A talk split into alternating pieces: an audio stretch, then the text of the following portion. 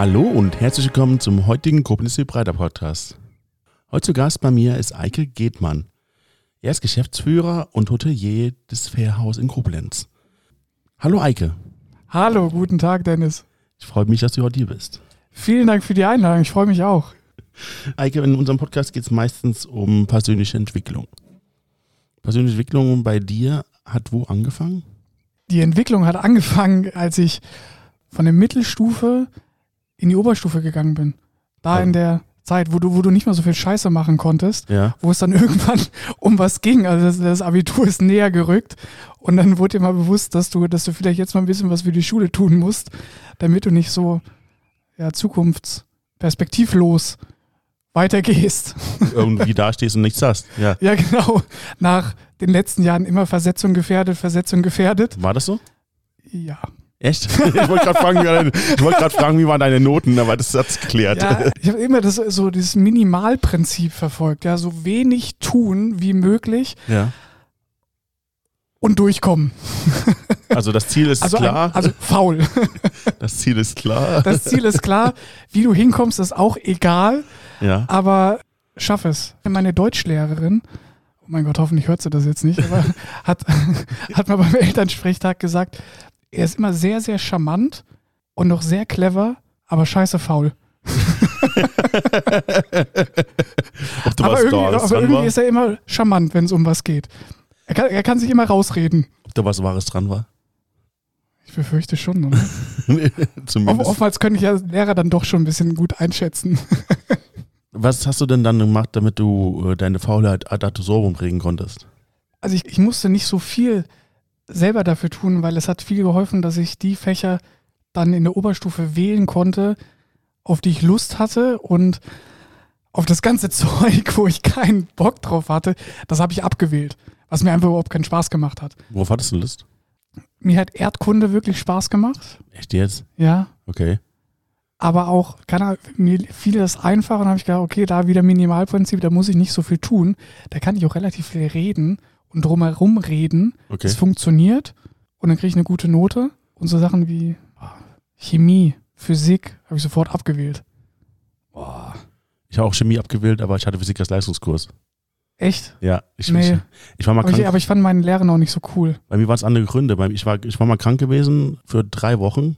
Das war irgendein Autounfall, Gips und nicht Ja. gehen können und dann war ich zu Hause. Und in diesen drei Wochen war, ist der Chemieunterricht natürlich weitergelaufen. Ja. Ich kam aus den drei Wochen wieder, habe mitgeschrieben und habe trotzdem, ich glaube, 13 Punkte damals geschrieben. Ach, krass. So 12 oder 13 Punkte waren es gewesen. Du Brain. Nichts mitgeschrieben, kein, nichts gemacht. Ich war auch ein fauler Hengst, wenn du so bist. Und habe diese zwölf Punkte geschrieben und habe mir gedacht, wenn ich dafür nichts lernen muss, was bringt mir der Unterricht dann, wenn ich das, dann weiß ich anscheinend schon alles, was sie mir beibringen kann. also habe ich Chemie abgewählt, hatte aber dann das Fach, was mir 15 Punkte gebracht hat, also War, diese, war das so intelligent? Strategie? ja, die war intelligent, weil ich hätte entweder Chemie oder Informatik abwählen können und Informatik hatte ich 15 Punkte, auch ohne Dazutun und Läuft. hat es dann auch geholfen. Aber irgendwann Informatik vorbei, dann gab es andere Fächer, die wichtiger waren. Mathematik war immer mein Steppenpferd gewesen. Und was keiner weiß, du hast eigentlich Jetzt Amazon programmiert. Nein, nur der Quellcode zu mir. Okay. Ja. also der Google-Algorithmus, den habe ich gemacht. Ja.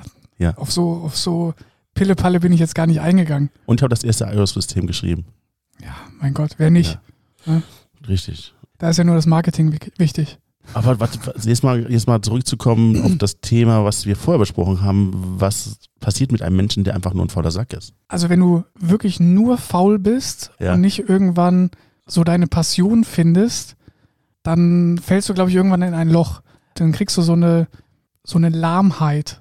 Also du hast dann keine Perspektive, du weißt nicht, wofür du irgendwas machst. Warte mal, du hast uns gerade gesagt, wenn du nicht eine Erfüllung hast, das hast du uns gerade geteasert, dass da noch was kommen wird oder war bei dir eher der andere Teil der Fall? Ob ich das damals gedacht hätte, dass irgendwas kommen würde oder meinst du jetzt gerade? Also ich meine, würde gerne mal beides durchsprechen. ob ich jetzt noch Perspektiven Was habe oder verloren bin? so weit wollte ich nicht gehen, nein. Ich wollte wissen, wie es damals gewesen ist und wie du das heute betrachtest. Also zu der Zeit, glaube ich, wusste ich noch nicht, was ich hundertprozentig beruflich machen würde oder ob ich studieren gehen möchte. Das wusste ich noch nicht. Mhm. Ich habe nebenher immer gekellnert, beziehungsweise habe damals bei einem, bei einem Catering-Service angefangen zu arbeiten. Beziehungsweise das habe ich auch nur gemacht, weil ich irgendwann zu meinen Eltern gegangen bin und habe gesagt, ich möchte mehr Taschengeld haben. Und haben sie gesagt, ja, dann geh arbeiten, wenn du mehr haben willst. Tu was für dein Geld. Und dann, ja, aber haben sie wirklich so knallhart gesagt. Ja.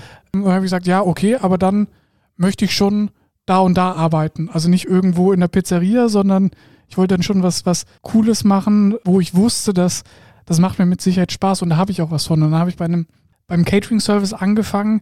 Äh, Ich weiß nicht, ob du das kennst, damals noch Gourmet Wagner. Jupp, Jupp Wagner, ein großer, toller, toller Mensch und Gastronom aus, aus Main, hat ein Restaurant gehabt und einen Catering-Service gehabt. Ich kenne Catering äh, Service Koblenz, der hat meine Hochzeit gemacht. Nee, das ist der Marius. Schreiner. Der nee, ist, nee, nee. Nee heute leider nicht mehr Wagner da, ist, ist leider vor ein paar Jahren schon gestorben. Marius Ähm, Schreiner macht aber auch nicht mehr ähm, Ko- Koblenz Catering Service. Nee. Nee. Der, er hat auf jeden Fall viel so auch auf dem Nürburgring Formel 1 gemacht oder DTM hier am, damals äh, rein in Flammen, so die RPR1-Bühne hier am Deutschen Eck und Ja. alles mögliche. Und da hatte ich das Glück gehabt, dass ich mal hinter die Kulissen schauen durfte. Und da habe ich gesagt, okay, wenn ich kellnere, dann mache ich nur so VIP-Events und so coole Sachen, wo ich was habe. Dann bin ich auf, auf einem Konzert oder halt bei, mal, bei krassen Sachen dabei. Nur, nur Kellnern war mir dann doch zu langweilig. Ja, das hatte ich in meiner Security-Branche, äh, als ich damals da gearbeitet habe, auch gesehen alles. Ja. Ja, also die krassesten Konzerte, die krassesten Begegnungen. Ich habe mal Avicii getroffen. Ja, siehst du, aber das ist so ein perfekter, äh, perfekt, perfektes Zusammenspiel. Weißt du, du verdienst Geld Ja. und bist bei sowas dabei und musst noch nicht mal was dafür zahlen. Also du wirst dafür bezahlt. Na, die einen sagen so, die anderen so. Also man hat die meiste Zeit nur an irgendwelchen Notausgängen gestanden. Und das ist nicht unbedingt die Erfüllung der ganzen Aufgabe. Ja, das stimmt. Aber man hat schon Sachen gesehen, die viele andere ihr ganzes Leben nie zu sich, Gesicht bekommen. Richtig. Das ist natürlich schon, auch schon ein krasser Unterschied. Aber du musst auch generell schon eine gewisse Neugier in dir haben, damit du sowas sehen möchtest. Bei manche reicht es ja schon, vorne zu stehen und das einfach mitzubekommen, was alle anderen auch mitbekommen. Ja, wenn du ganz vorne stehst, stehst du ja im Graben, da siehst du gar nichts, weil dann ist alles zu deinem Rücken. da willst du nicht stehen. Also, wenn du da stehst, dann hast du immer was zu tun, so ist das nicht. Ne? Ja, Aber da geht die Zeit schnell vorbei, aber Konzert gucken ist da nicht. aber hören, Ja, hören schon. Aber das kannst du an jeder Position. das stimmt. Außer auf den Toiletten, aber da Ja, gut. Kannst dich wenigstens hinsetzen. richtig. Hat dich dann das äh, auch erfüllt? Hat dich das irgendwie geprägt, dass du diesen Job gemacht hast oder hat das jetzt keinen Einfluss auf dein weiteres Leben gehabt? Das hat mich sehr geprägt. Das hat mich wirklich sehr geprägt, weil da habe ich so die Passion zur, zur Dienstleistung, zur Gastronomie gefunden. Dass mir das wirklich Spaß macht. Auch dieses, ich sage jetzt mal auch das körperliche Arbeiten. Mhm. Nicht, also du musst auch nachdenken. Ja, das ist ja ein bisschen mehr als nur eine Bestellung auf einen Zettel schreiben und die Cola holen und die Cola bringen. Also, ja, da habe ich so die Passion entwickelt, aber auch nur, weil ich gefördert wurde. Also die haben damals erkannt, dass ich in dem ganz gut bin, Mhm. anscheinend, dass ich auch gut mit, mit Leuten sprechen kann, dass ich, dass ich äh, irgendwie ein bisschen, dass ich gut auf andere Leute ja, wirken kann, also eine gute Dienstleistung erbringen kann. Und äh, durfte eigentlich da immer mehr machen. Also am Anfang machst du ja dann Vorbereitungsaufgaben, du wirst ja nicht als, als 16-Jähriger, der noch nie irgendwie so einen Gastkontakt hatte, direkt an die, an den, ich sag jetzt mal, an den Hochzeitstisch gelassen, die, die das dann zahlen, oder beim, beim Veranstalter an den Tisch gelassen. Aber habe mich da so hochgearbeitet irgendwie, weil anscheinend habe ich das damals schon ganz gut gemacht. Und er hat mich immer, äh, oder er hat immer befürwortet, dass ich das doch beruflich machen soll. Also er hat mir dann auch angeboten, da eine Ausbildung zu machen, aber das, das wollte ich dann nicht machen, weil ich ein bisschen was von der Welt sehen wollte. Und das war so eine Spanne von, von drei Jahren. Also während der kompletten Oberstufe habe ich dort gearbeitet und in der Zeit habe ich mir überlegt, was ich mache. Dann war noch auf dem Tisch, A, ich möchte Pilot werden. Ich möchte Pilot. ja, Okay. Pilot. Ich lasse mir das mal so auf dem Tisch stehen jetzt. Ja. Aber warum will man Pilot werden? Wegen den Stewardessen?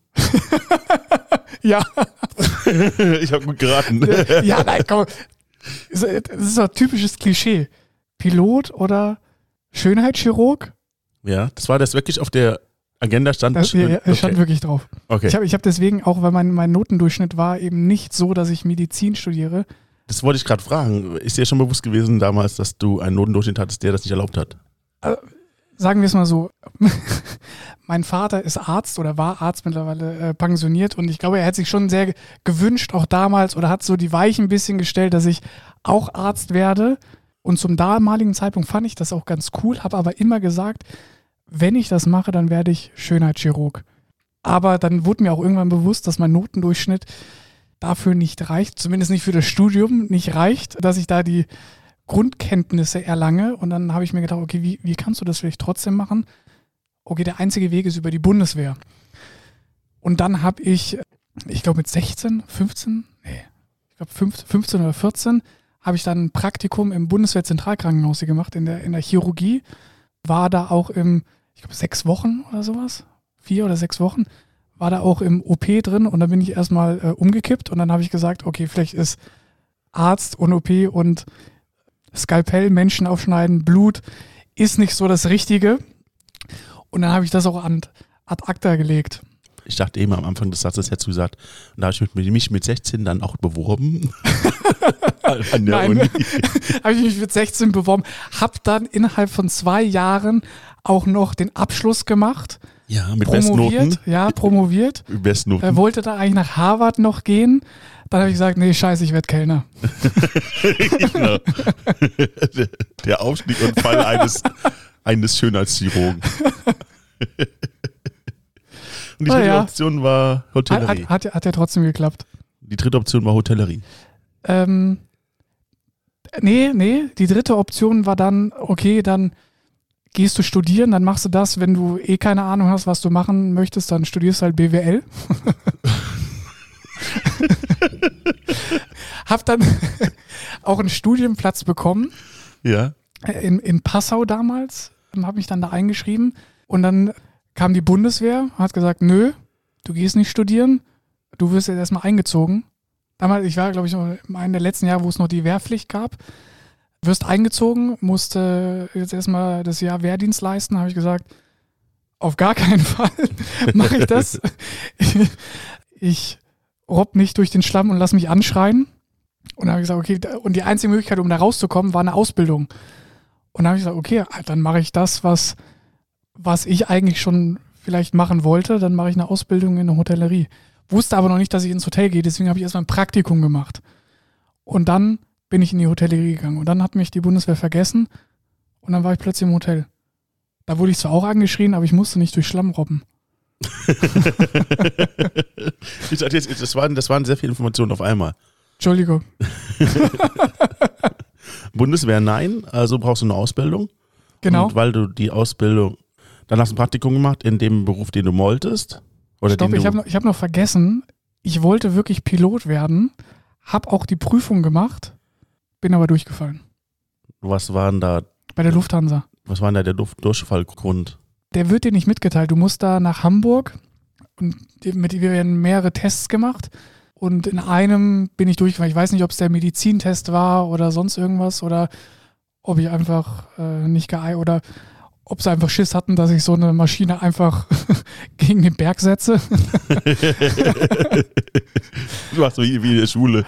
Ja, ja passt schon. So Mini Minimalprinzip, so viel brauchen wir nicht tanken. Wir kommen, wir kommen schon über den großen Ozean, kein Problem.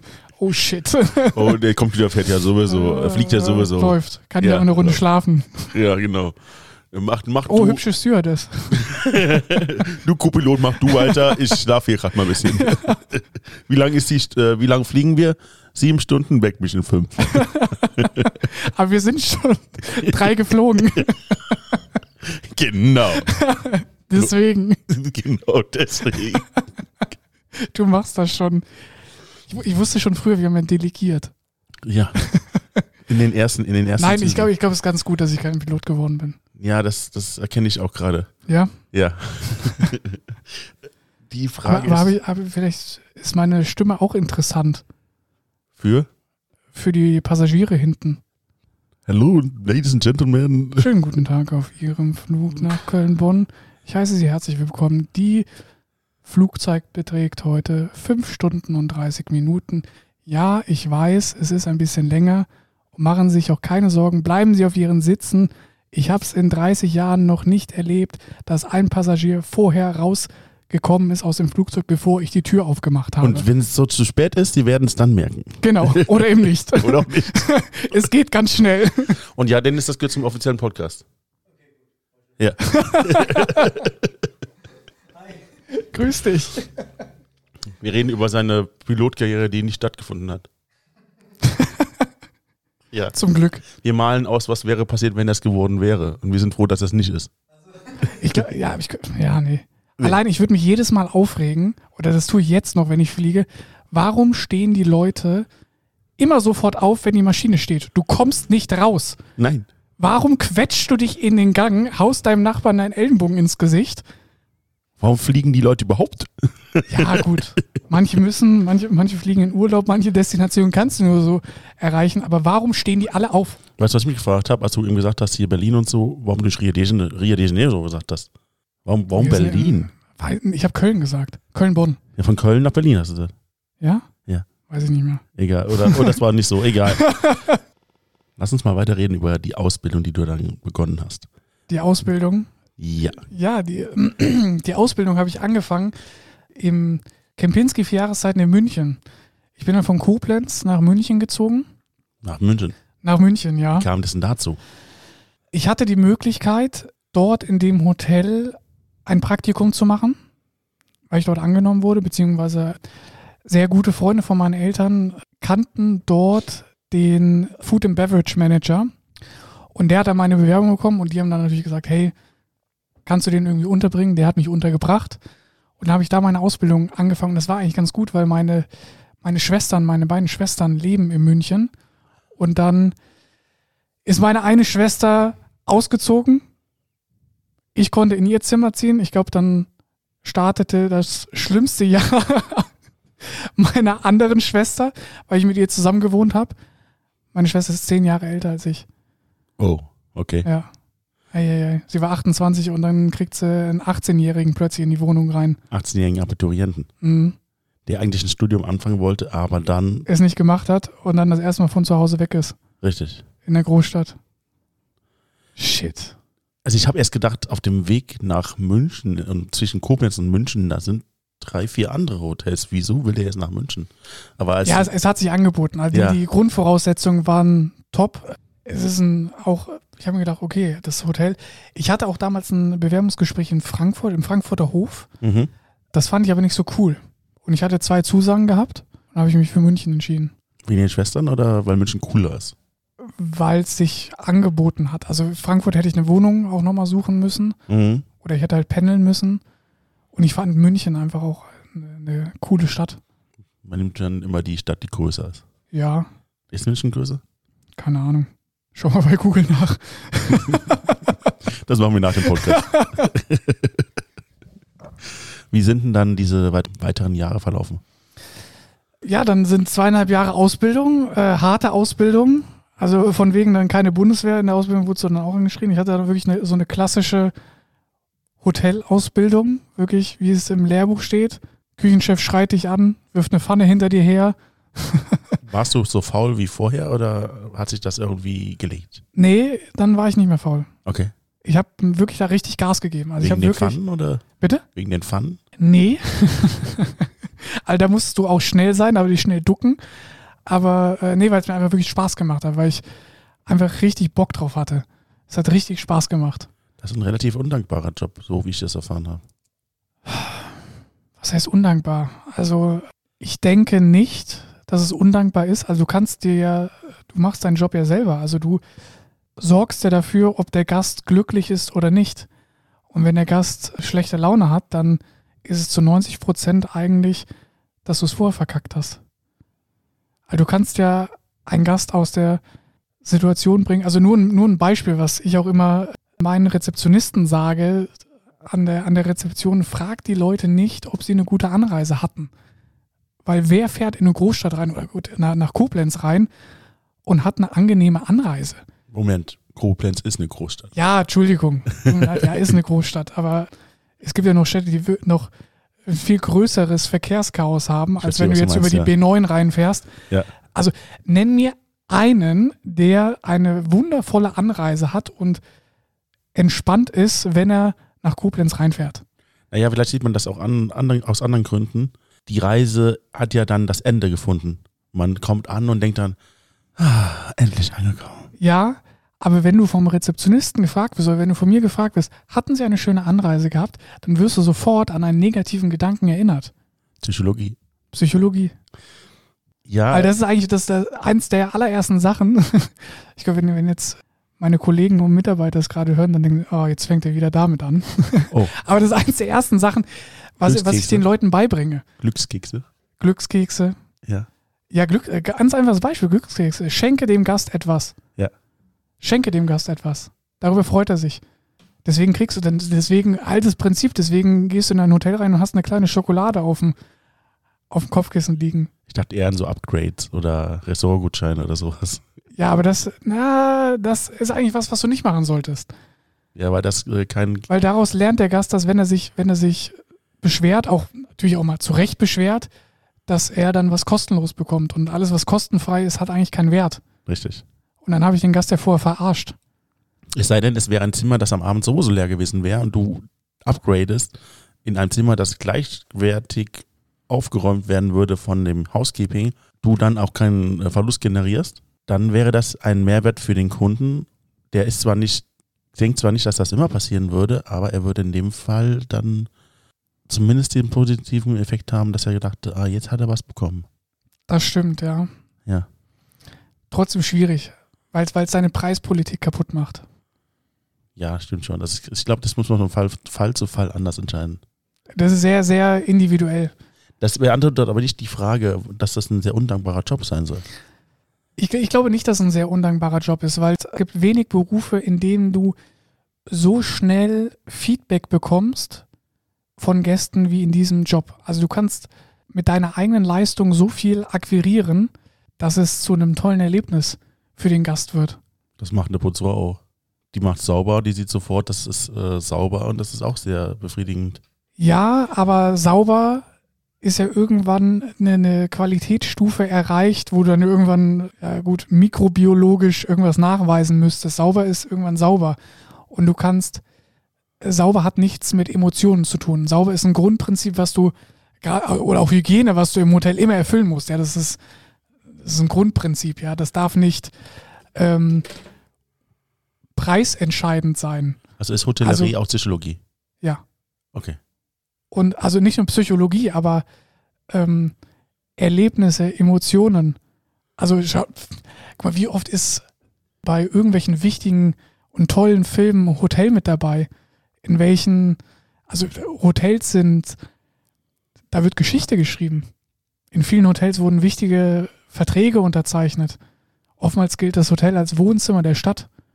Wo haben sich die Leute früher getroffen? In Hotels, in Hotellobbys. Ich merke, du brennst für den Beruf. Ich Ja. wollte dich eigentlich nur ein bisschen provozieren, denn ich selber bin der Überzeugung, dass ein Angestellter im Hotel, egal welcher Position das ist, also immer mehr leistet, als er eigentlich zum Leisten imstande ist. Dass man immer sein, über sein Maß hinaus auf jeden Fall Amt arbeitet fürs Hotel und für den Gast. Ist das nicht aber immer in jedem Job so, wenn der, der Job dir Spaß macht? Du hast natürlich den, den 9-to-5-Job, rein theoretisch. Also es ist ja nicht mehr in der Hotellerie so, dass du, dass du 16, 24, 48 Stunden Schichten hast. Ja, auch wir sind ans, ans Arbeitsgesetz gebunden. Also das, das läuft ja nicht mehr so. Aber du kannst ja entweder die Extrameile gehen oder eben nicht. Lass uns das mal diskutieren. Das, das ist ein schönes Thema. Nee, guck mal, ist es du, so? Nein, ist es so? Dann, das ich, war ich nicht. bringe dir bei, ein Nee, warte, warte, warte, warte. Das Thema ist was anderes. Das Thema ist jetzt, arbeitet man immer über die Maßen in den Jobs, wo man sich so extrem wohlfühlt, dass man gar nicht merkt, dass man das tut? Macht man das nicht immer, hast du vorher gefragt. Wenn man das gerne macht, was du machst, dann ja. Ist das so? Ich hoffe. Also äh, doch, also ganz ehrlich, ich glaube innerlich persönlich in meinem Herzen Ja, hoffe ich das wirklich, okay. weil ansonsten ist es doch total traurig, oder? Etwas zu tun, was einem sowieso so gefällt und dann Also es gibt- auf die Uhr zu gucken. Ja. Also ich, ich, ich könnte das nicht. Ja, Ich wäre wär, tot unglücklich. Also deswegen kann ich auch ver- verstehen, dass du, wenn du so einen, so einen 9-to-5-Job hast, wo du wirklich nur die ganze Zeit auf die Uhr guckst, das, das macht dich doch krank. Okay. Also, und deswegen, wenn du, wenn du deine Passion gefunden hast und auch die Möglichkeit, also es hat ja natürlich auch was mit Möglichkeiten zu tun. Ja. Na, Also wenn, dir- wenn dir die Grundsteine dafür gelegt werden, du kannst ja nichts dafür, wo du auch reingeboren wirst oder wenn ich damals hätte Pilot werden wollen, aber halt eben so blöd war für die Prüfung, wenn mir das wahnsinnig viel Spaß gemacht hat, gut, das hat dann nicht geklappt, aber ich glaube schon, dass alles so seinen Sinn hat. Du musst halt nur neugierig bleiben und auch danach suchen. Okay. Dann findest du das auch. Also ich habe jetzt mehrere Provokationen gestartet und habe es nicht geschafft, dich aus dem Konzept zu bringen. Du hast mehrmals bewiesen, dass der Job, den du machst, auf jeden Fall auch dein Herz Du, du bist nicht der Erste, der das versucht. Ja. ja, Ich glaube, das versuchen auch viele, viele Gäste. das ist aber jetzt, ich wollte dich nicht äh, negativ provozieren, sondern wollte, nie, wollte nur rauskitzeln, wie du über deinen Berufsstand wirklich denkst. Und über das, was du tust und was für Einfluss das hat. Das ist nicht, das hast du ja, Ja, schon als. also das ist, ist, eine, eine, ist eine Passionssache. Also du musst schon wirklich dafür brennen. Du musst das wirklich, du musst gerne mit Menschen arbeiten, du musst gerne auch Menschen führen, du musst einfach Gastgeber sein. Gastgeber aber in deinem Schloss. Also und du musst gerne wirklich mit Menschen, du musst gerne die Dienstleistung erbringen, ja, nicht ohne Grund heißt es auch dienen. Das musst du schon gerne machen. Also jetzt nicht unterwürfig, aber du musst gerne etwas für andere machen. Jetzt haben wir sehr differenziert erklärt bekommen, wie du zu deinem Beruf denkst und was du von ihm hältst. Aber das ist ja eigentlich temporal gesehen, also zeitlich gesehen, sind wir jetzt erst am Ende der Ausbildung. Was ist denn zwischen der Ausbildung und deiner leitenden Position alles passiert noch? Nach der Ausbildung bin ich in die Schweiz gegangen, bin nach St. Moritz gegangen, auf dem Berg, habe Saisonarbeit gemacht, habe dort äh, weiter für Kempinski gearbeitet, habe dann dort als Concierge gearbeitet. Also bin dann wirklich, ich sag mal, noch tiefer in die Dienstleistung reingegangen, weil mich das fasziniert hat, dieses, dieses geht nicht, gibt's nicht. Ein Concierge zum Verlieben. Genau. Den Film habe ich nie gesehen. Ich auch nicht, aber ich weiß, dass er existiert. Ja. Ja. Aber stimmt.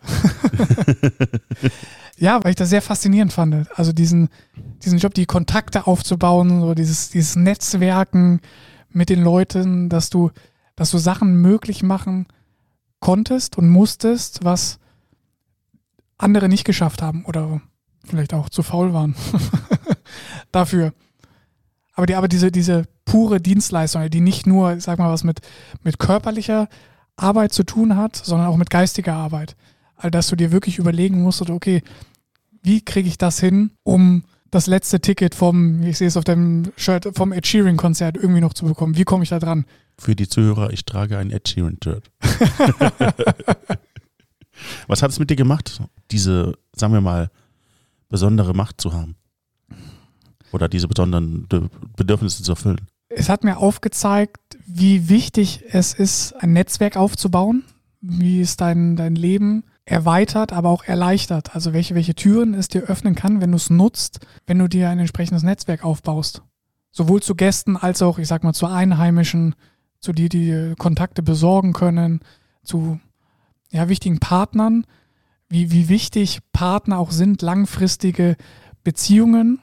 Das hat es mir gebracht. Und wie wichtig war das für die weitere Entwicklung? Es war wichtig, weil ich teilweise mit diesen Kontakten jetzt noch lebe und auch teilweise Gäste mitgezogen habe. Also ich konnte eigentlich von jeder Position, wo ich immer hingegangen bin, Stammgäste direkt mit in den neuen Betrieb reinnehmen, weil sie dahin gefahren sind, wo ich war. Also ich hatte eine persönliche Bindung zu den Gästen.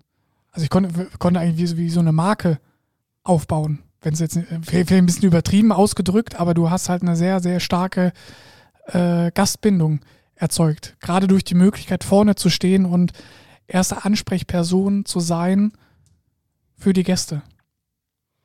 Was ist danach passiert? Bist du ewig in diesem Hotel geblieben oder war Nee. es nur Saison? Wie, wie, ich ich sitze ja jetzt hier.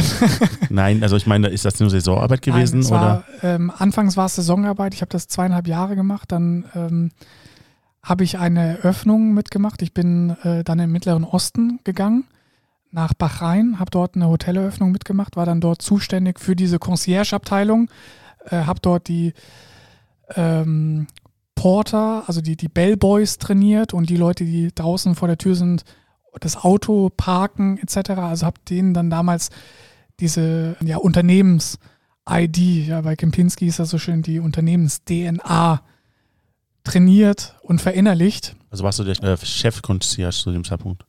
Mm, ja, ich bin damals mit meinem Chef-Concierge dort runtergegangen. Also wir haben das okay. zusammen gemacht und habe denen quasi die Unternehmensphilosophie beigebracht und einfach, die hatten, ich weiß nicht, ob es jetzt immer noch so ist, aber ich glaube schon, der, die haben den Slogan European Luxury oder Passion for European Luxury und haben denen diese, diese Art von, von Luxus und Dienstleistung oder europäische Dienstleistung und Luxus näher gebracht oder beigebracht, wie sich quasi die Unternehmensführung das dort vorstellt. Das habe ich gemacht. Wir haben das aufgebaut dort bis zum Opening und dann kurz nach dem Opening sind wir wieder zurückgegangen. Dann ging da wieder die Saison los und dann wollte ich noch ein bisschen was für den Kopf machen. Dann habe ich angefangen, nebenher mein Diplom im Revenue Management zu machen, weil ich gesehen habe durch, durch Trinkgelder, wenn man mit Zahlen jonglieren kann und Erträge optimieren kann, Kosten minimieren kann, dass du, dass du Preise formen kannst und dass du unterschiedlich Preise ansetzen kannst, dass du deine Erträge optimieren kannst, habe ich noch ein bisschen was für den Kopf getan und habe mein Diplom im Revenue Management gemacht über ein Fernstudium, mhm. habe das nebenher gemacht. Und dann hat sich angeboten, beziehungsweise dann habe ich das Angebot dort bekommen, in die Reservierung zu wechseln, in die Reservierung und Revenue Management. Habe dann ganz klassisch dort Hotelzimmer verkauft. Dafür musstest du studieren? Nein, aber ich habe es trotzdem gemacht. Okay weil mich die Zahlen interessiert haben. Also weil ähm, du musstest es nicht machen, aber ich habe mich dann angefangen damit zu beschäftigen, wie ich bessere Erträge erwirtschaften kann. Ich habe mich viel weitergebildet, was, was Verkauf, Verkaufspsychologie angeht. Das ist einfach damals YouTube-Videos angeschaut oder einfach auch gelesen, Bü Bücher gelesen, wie du besser verkaufen kannst, wie du mit, mit Sprache oder mit Worten, wie du deine Rhetorik aufbauen kannst dass du besser verkaufen kannst. Weil äh, das hatte einfach was damit zu tun gehabt, dass wir eine Provisionsvereinbarung hatten. Ja, also je besser ich verkauft habe, desto, also je höheres Suiten ich verkauft habe, je mehr Umsatz ich erwirtschaftet habe, desto mehr Geld habe ich verdient. Und das war nicht cool. mehr Geld ist cool, ja. Aber hat dir das auch viel Geld gebracht?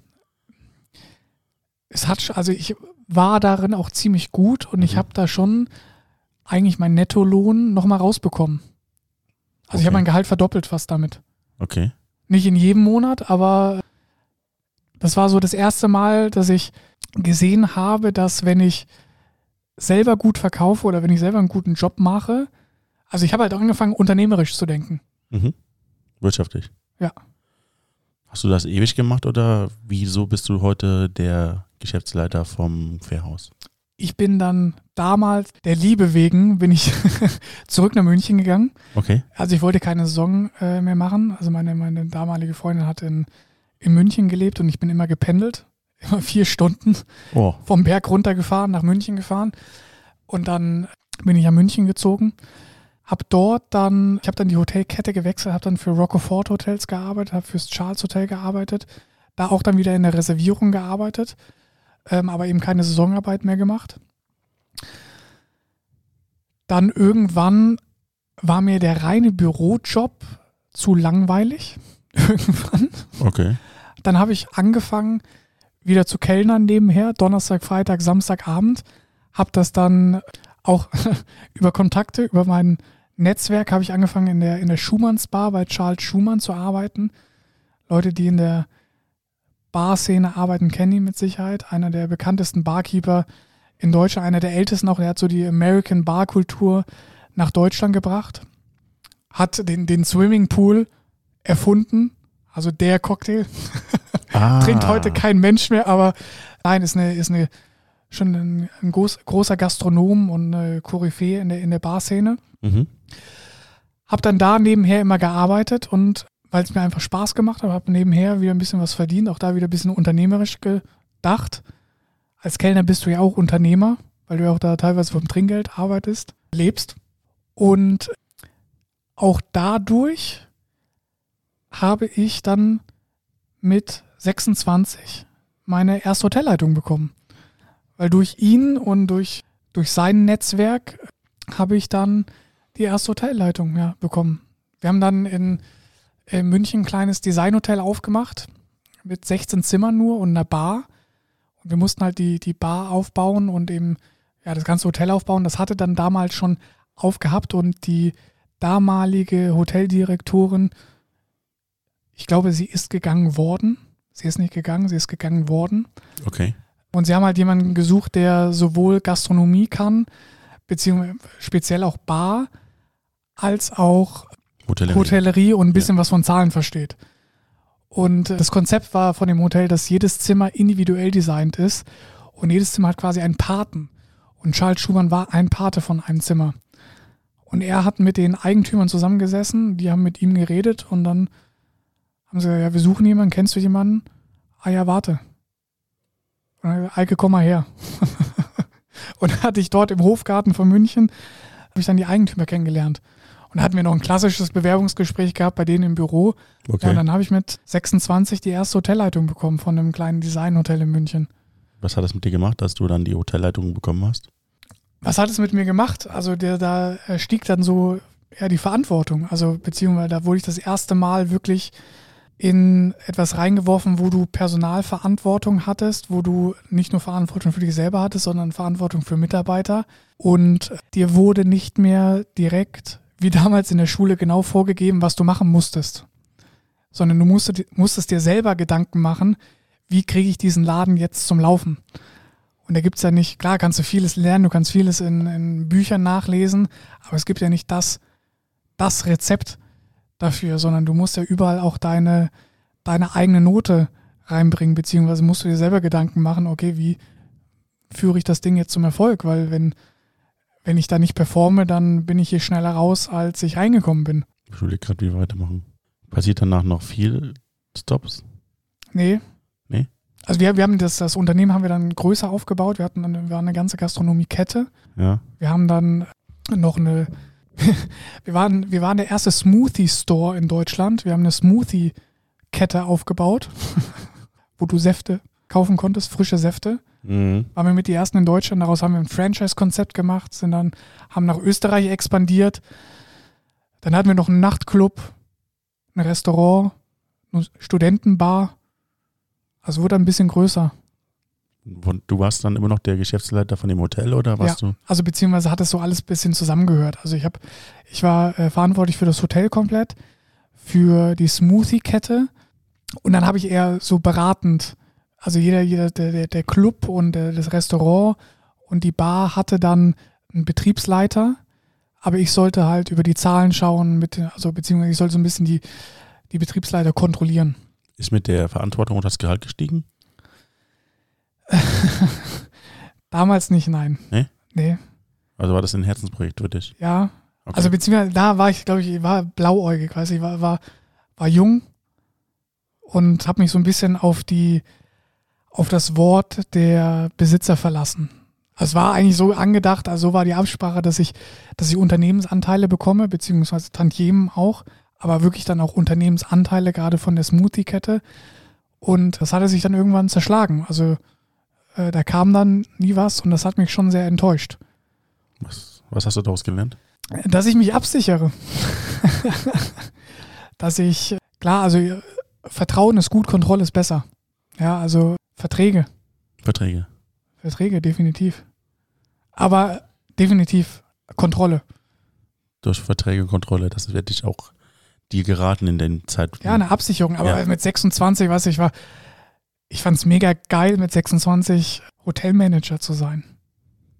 Also es gab, zu der Zeit gab, also ich glaube, es gab nicht so viele, die mit 26 Hoteldirektor waren. War das auch der Bruch, der dazu geführt hat, dass du dann weggegangen bist? Ja. Ja? Ich habe dann, das war, das war Anfang des Jahres und ich habe denen dann gesagt, okay, hey, ich, ich möchte fair sein, ich mache das bis zum Ende des Jahres, bis zum 31.12. Aber dann bin ich definitiv weg. Ich bewerbe mich jetzt, beziehungsweise habe meinen Lebenslauf an Headhuntern geschickt. Wir haben jetzt ein Jahr Zeit, um auch die Nachfolge für das Hotel zu suchen. Und, aber ich habe mich jetzt nicht aktiv beworben, gar nicht. Ja, und dann, dann kam plötzlich ein Anruf. ich glaube zwei Monate später, kurz vor, kurz vor Ostern, kam dann, ich habe das glaube ich im Februar oder Ende Januar gesagt und dann kurz vor Ostern kam plötzlich ein Anruf. Und? Ja, hast du, hallo, hallo Herr Getmann, möchten Sie mal nach Koblenz kommen? Ich möchte Ihnen ein Projekt vorstellen. Ah. Back to Basics. Ja, Ja. nee, beziehungsweise ich, wurde, ich wurde informiert, äh, dass, äh, dass anscheinend meine Visitenkarte weitergegeben wurde und es kann sein, dass ich einen Anruf bekomme. Und dann habe ich einen Anruf bekommen und dann bin ich von München mit dem Zug hier hingefahren und hatte ein Gespräch dann gehabt. Das war dann der Leiter des äh, Fährhauses. Fra Frank Gotthard. Also Frank Gotthard hat mich, hat mich eingeladen. Damals bin ich dann zur, zur Compo Group Medical hier nach Maria Trost Mhm. zu ihm gefahren in die Vorstandsetage. Ja, stand, stand dann da unten an der, am Empfang, habe gesagt, ja, ich habe einen Termin mit, mit Herrn Gotthard. Ah ja, okay. Und äh, ich bin da in diese, in diese Firmenzentrale, in dieses, in dieses Imperium reingekommen und dann äh, wollte ich erst mit dem Aufzug hoch und dann hat sie am Empfang gesagt, ja, nee, es geht nicht. Ja, wie, es geht nicht? Ja, nee, kommen Sie nicht hoch. Ins Vorstandsbüro. Nur wenn Sie hochgeladen werden. Okay. Und dann stand ich vom Aufzug, beziehungsweise dann habe ich, hab ich mich erstmal wieder hingesetzt und dann, ja, jetzt können Sie hochfahren. Und dann ging der Aufzug hoch, ich rein und da im Aufzug konntest du auch nichts drücken und dann bist du hochgefahren.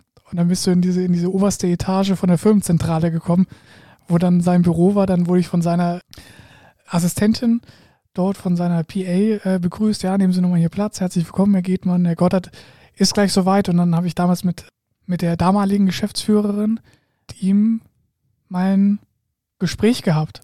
Also beziehungsweise, es war auch irgendwie nicht so ein, so ein klassisches Bewerbungsgespräch, sondern er hat mir eigentlich gefragt, was ich so bisher gemacht habe. So, wir haben viel über Hotellerie allgemein gesprochen, was ich natürlich auch jetzt mache oder damals gemacht habe, aber wie so meine Ansichten von Hotellerie und Gastgewerbe sind, was so meine Passion ist und wie, wie ich das sehe und was ich, was ich gerne machen würde. Also war irgendwie nicht so ein klassisches Bewerbungsgespräch. Wusstest du am Ende des Gesprächs schon, jo, das wird was oder haben die Nee. dich schon ausgeschickt? Nee, dann die damalige Geschäftsführerin hat mich dann noch mitgenommen, beziehungsweise hat mich nach unten begleitet und dann sind wir noch zur Baustelle gefahren, damit ich mir das mal anschauen kann. Aber da stand ja noch nicht viel. Also ich meine, der Rohbau stand, so ein paar Stahlträger und alles. Die haben mir dann ein bisschen was gezeigt. Äh, aber nee, wusste ich nicht. Mhm. Keine Ahnung. Ich bin auch dahin gefahren, ohne zu wissen, um welche Position es ging. Also mir wurde nicht gesagt, okay, hey, du bewirbst dich hier gerade auf die Geschäftsführung vom, vom Fährhaus in Koblenz Mhm. sondern ich habe eigentlich gedacht, okay, keine Ahnung, hier irgendwie Abteilungsleiter von irgendwas. Und dann äh, bin ich wieder nach Hause gefahren, nach München. Und ich glaube, 14 Tage später kam dann wieder ein Anruf. Ja, Herr Gotthard möchte Sie nochmal sprechen. Können Sie übermorgen kommen? Ja, okay. Kriegen wir schon hin. Kriegen, kriegen wir schon hin. Ist ja nicht so weit, 500 Kilometer, easy. Fahre ich hoch. Hochgefahren zu meinen Eltern, habe dann bei meinen Eltern geschlafen. In meinem alten Ki Kinderzimmer. Wie die Poster an der Wand. nee, Poster hatte ich tatsächlich nicht. Ich, ich habe mir die Bravo-Poster nicht. ich auch nicht. Nee, hat sich keiner, ne? Nee. Nee. Äh, Da doch, doch, das gab schon einige, aber ich, ich fand es immer schade. Die, Dass da so ein die, wo, die, wo, die, wo, die, wo die nackt drauf waren, das zählt nicht als Poster. Nein? Nein, Okay. nein, Spaß beiseite. Kinderzimmer und bin dann ähm, am nächsten Morgen dann wieder in die Firmenzentrale gefahren. Selbes Spiel. Diesmal wusste ich, dass der Aufzug nicht direkt aufgeht. Bin dann hochgegangen und dann wurde mir ein Vertrag hingelegt. Du wusstest gar nicht, was auf dich zukommt. Nee, wirklich nicht. und dann hat er, hat er noch den, äh, seinen, seinen Anwalt, den Anwalt von der, von der Compo Group, den Vertragsanwalt, angerufen, ja, beziehungsweise dann den, den obersten Personalchef äh, angerufen, ja, Herr, Herr Müller, bereiten Sie mal einen Geschäftsführervertrag vor. Und du hast Äh, dazu gehört, hat der Geschäftsführer gesagt? Äh, wie? Und damals, äh, um ehrlich zu sein, habe ich mich noch gar nicht so, so damit beschäftigt, was das eigentlich heißt, Geschäftsführer zu sein. Du warst doch Ah. Geschäftsführer. Ja, nee, im vorherigen Hotel war ich nicht Geschäftsführer. Ich war reiner Hotelmanager, also beziehungsweise Hoteldirektor, aber nicht geschäftsführender Okay. Hoteldirektor. Also ich war nicht eingetragen im Handelsregister. Also ich habe nicht die komplette Verantwortung dort. Also es gab einen Geschäftsführer, aber die waren inaktiv drin. Die haben mich bezahlt dafür, dass ich das mache, aber ich hatte keine Verantwortung und konnte nicht in die Haftung genommen werden. Hast du je erfahren, warum die CompuGroup dich dann als Geschäftsführer vom Fährhaus eingestellt hat? Ja. Also ich habe es irgendwann mal, ob es dann wirklich so war, kann ich dir nicht sagen, aber ich weiß mittlerweile, dass Herr Gotthard bei einem Italiener hier Ja. in, Münch, äh, in Koblenz essen war. Und zu dem Tag waren durch Zufall meine Eltern auch dort essen. Und der Besitzer vom Restaurant ist ja auch ein, ja, mittlerweile haben die ein freundschaftliches Verhältnis, also sind relativ oft dort essen. Und er, er wusste ja, was ich mache. Und hat dann meinen Vater angefragt, ja, was, was macht denn Eike jetzt gerade hier? Ah ja, okay.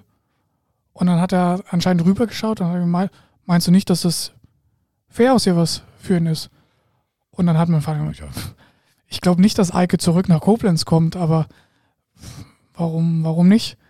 Und dann hat er gesagt, also ich kann ich, kann ich den Namen sagen, Schleichwerbung hier machen? Mach. Gigi. Ja. Gigi ist Eno- Enotheker hier, Ja. Gegenüber. Genau. Hat dann gesagt, so, so mit seiner Art, wie er ist, er gesagt, gib mal eine Visitenkarte. und er hatte eine Visitenkarte. Mein Vater hat, hat immer damals, oder hat er, glaube ich, heute noch, immer eine Visitenkarte von mir dabei. Ist eigentlich relativ, relativ wirklich süß. von mir eine Visitenkarte dabei und hat die ihm gegeben. Und dann ist er zu Herrn Goddard hingegangen, hat mit ihm gequatscht und hat dann, glaube ich, ganz knallhart gefragt, haben Sie schon äh, einen Hoteldirektor? Und dann hat der Goddard anscheinend gemeint, äh, nein, ja, rufen Sie ihn mal an. Und dann hat er, der kannte ja mit, konnte mit meinem Namen, denke ich, nichts anfangen. Vielleicht, vielleicht über Umwege, vielleicht kannte er meine, meine Eltern, aber glaube ich auch nicht. Aber ich meine zu wissen, dass er sich dann noch ein bisschen über mich informiert hat. Er hat sich dann umgehört, beziehungsweise ein paar Referenzen eingeholt. Ja, und jetzt bin ich hier. Und jetzt bist du Geschäftsführer vom, Jetzt bin ich, bin ich Geschäftsführer vom Fährhaus in Koblenz, ja. vom sehr beliebten Hotel Fährhaus in Koblenz. Ja, das stimmt. Ja.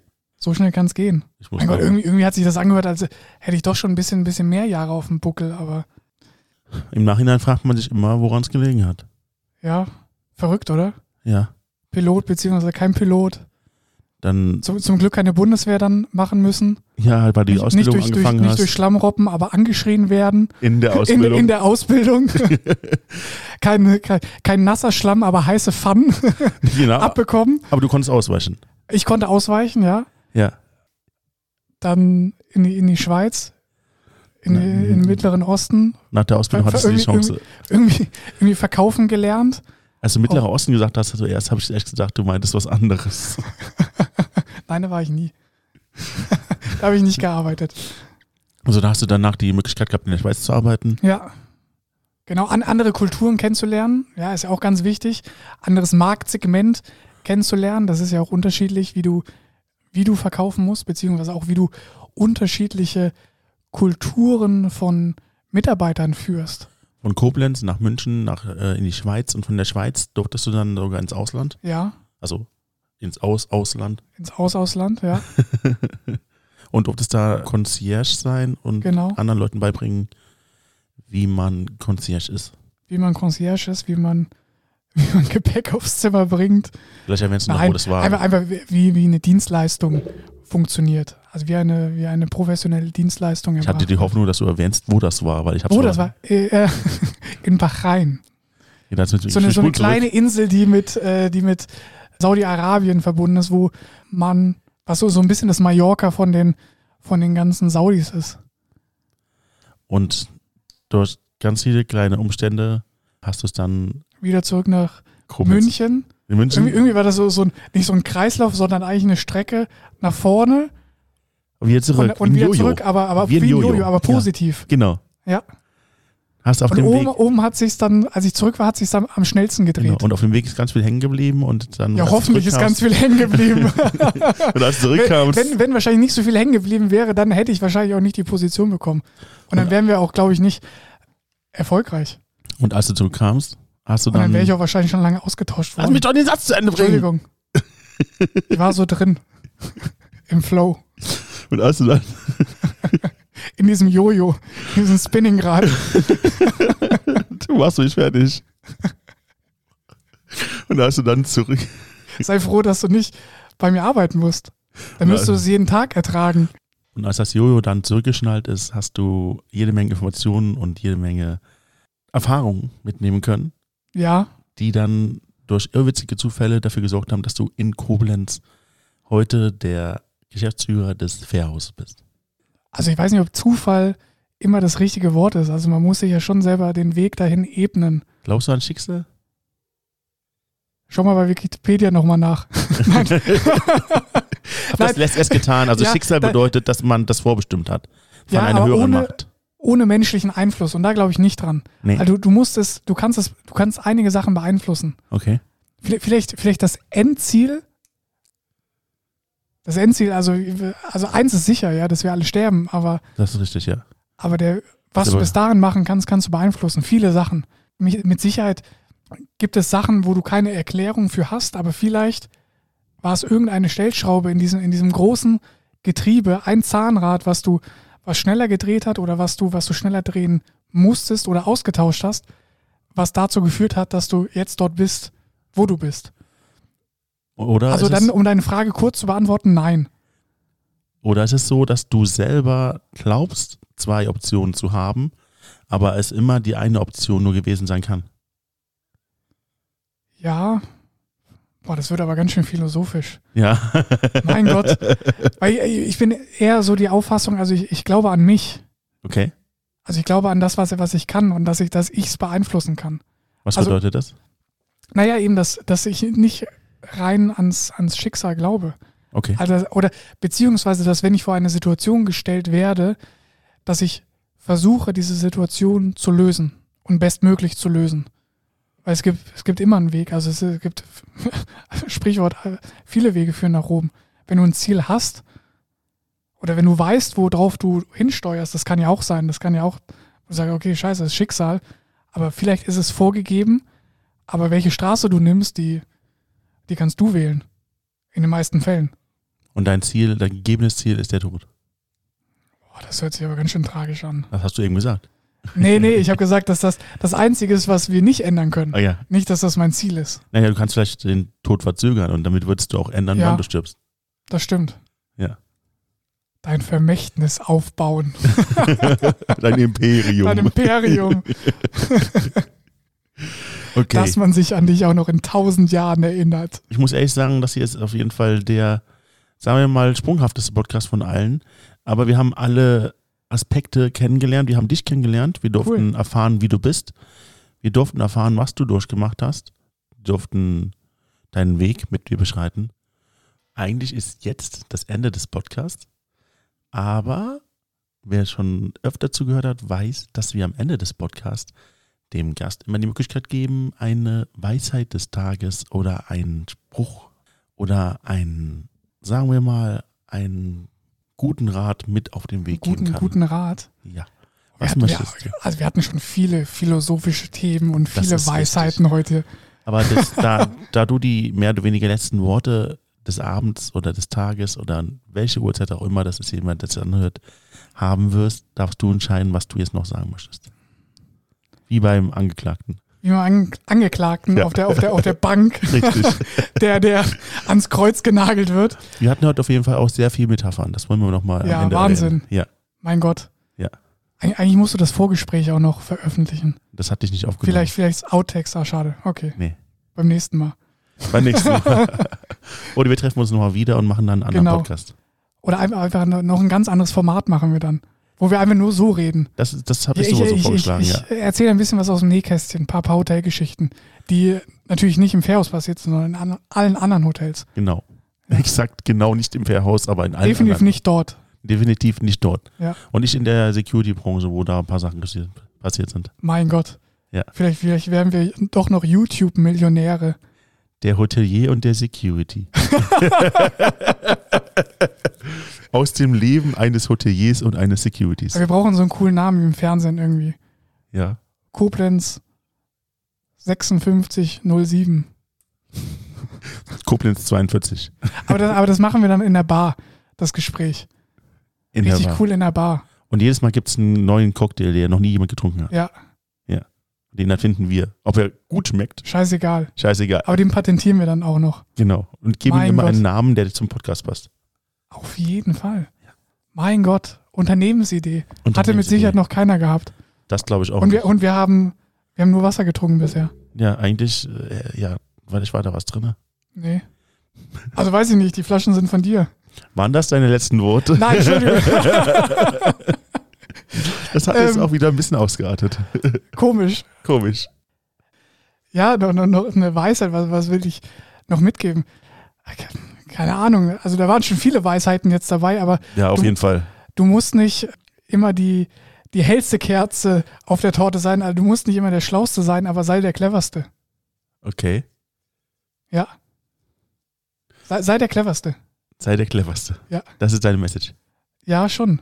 Das war Ja, du, auch wenn du, wenn du, wenn du, wenn du faul bist wie ein Stück Brot, ja, kannst du, kannst du trotzdem was aus dir machen, auch wenn das vielleicht keiner, keiner denkt. Aber wenn du, wenn du da wirklich Bock drauf hast, dann, dann mach es. Das war ein wunderbarer ich fand das mit dem Schlusswort. Brot noch viel cooler. Das andere haben mir sicher schon viele gesagt.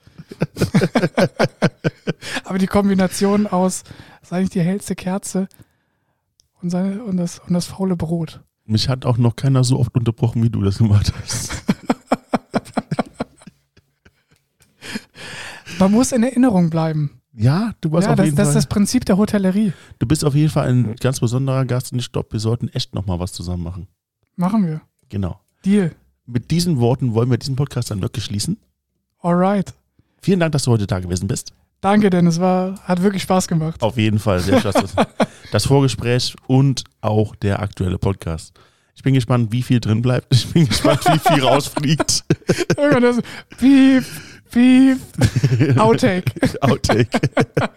Vielleicht kannst du aus den Outtakes noch einzelne Podcast-Folgen machen. Habe ich auch gerade gedacht. Teil 1. Genau. Epi Episode 1. Episode 1, Episode 1.